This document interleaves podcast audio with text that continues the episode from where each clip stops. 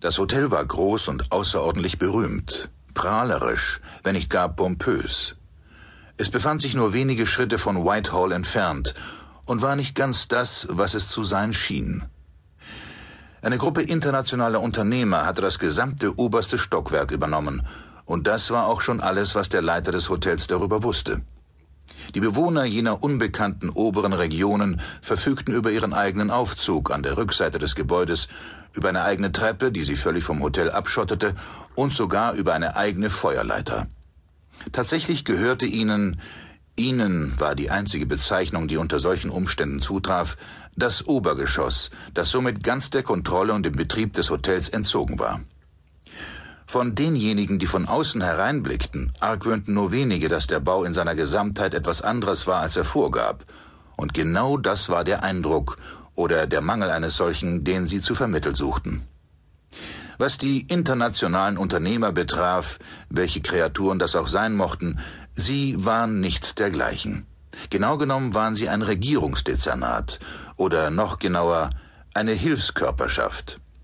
Die Regierung unterstützte sie, wie ein Baum eine kleine Schlingpflanze unterstützt, doch ihre Wurzeln waren gänzlich voneinander getrennt.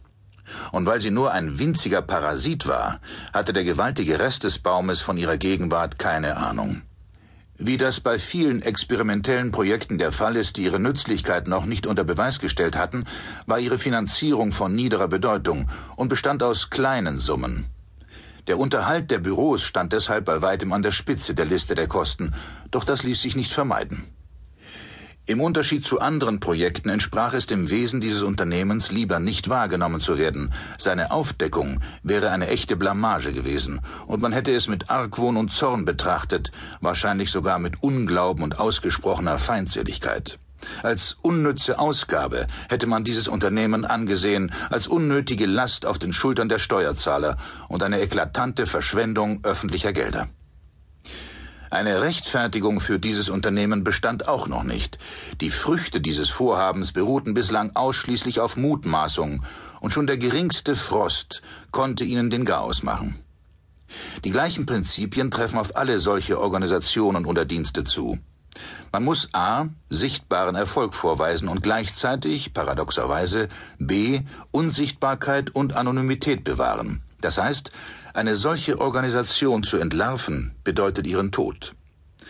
Eine andere Weise, mit dieser Art von Zwitter fertig zu werden, bestünde einfach darin, seine Wurzeln zu zerschneiden und seine Existenz zu verleugnen. Oder darauf zu warten, dass er von einer äußeren Einwirkung zerstört wird und dann keinen neuen mehr zu pflanzen. Vor drei Tagen war es zu einer solchen Entwurzelung gekommen. Eine der wichtigsten Ranken, deren Hauptaufgabe es gewesen war, die Schlingpflanze mit ihrem Wirt zu verbinden und Stabilität zu gewähren, war abgebrochen worden. Kurz gesagt, der Leiter des Dezernats hatte einen Herzanfall gehabt und war auf dem Heimweg verstorben. Schon seit Jahren hatte er an einem schwachen Herz gelitten, also war das keine große Überraschung. Doch dann war etwas geschehen, das ein gänzlich anderes Licht auf die Angelegenheit warf, etwas, worüber Alec Kyle im Augenblick nicht nachdenken wollte. Denn zu diesem Zeitpunkt, an einem besonders kalten Montagmorgen im Januar, musste Kyle, der Nächste in der Rangfolge, den Schaden abschätzen und die Möglichkeit einer Ausbesserung abwägen. Und wenn eine solche Ausbesserung überhaupt möglich war, dann musste er seine ersten tastenden Versuche starten, die ganze Sache wieder hinzubiegen.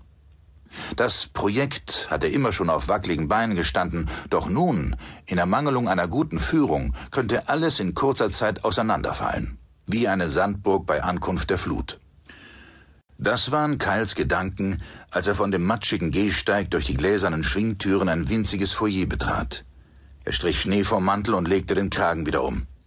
Er persönlich hegte keineswegs Zweifel am Wert des Unternehmens. Tatsächlich war das Gegenteil der Fall. Kyle glaubte an die allumfassende Bedeutung des Dezernats. Doch wie konnte er seine Haltung angesichts der Skepsis seiner Vorgesetzten verteidigen? Skepsis, jawohl. Der alte Gormley war dank seiner einflussreichen Freunde, seines makellosen Rufs, seiner Autorität und seines Enthusiasmus fähig gewesen, ihr entgegenzuwirken. Doch es gab nicht viele Männer wie Keenan Gormley und jetzt noch einen weniger.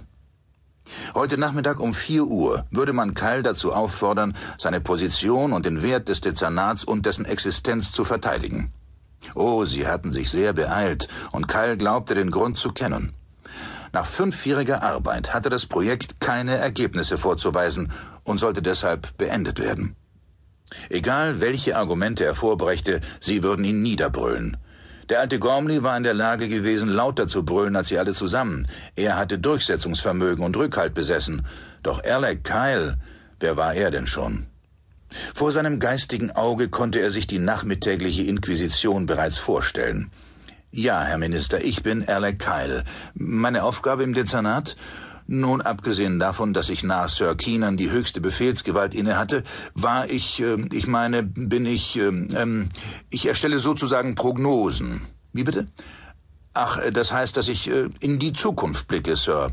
Ähm, nein, ich muss zugeben, dass ich Ihnen vermutlich nicht den Gewinner des morgigen Rennens in Goodwood verraten kann. Mein Gespür ist im Allgemeinen nicht so spezifisch, aber ach, es war hoffnungslos. Vor hundert Jahren glaubte noch niemand an Hypnose. Noch vor 15 Jahren lachte man über Akupunktur. Wie also konnte Kyle hoffen, sie von der Bedeutung des Dezernats und seiner Arbeit zu überzeugen? Und doch verbarg sich unter all der Verzagtheit und der persönlichen Trauer noch etwas anderes. Kyle wusste, was es war.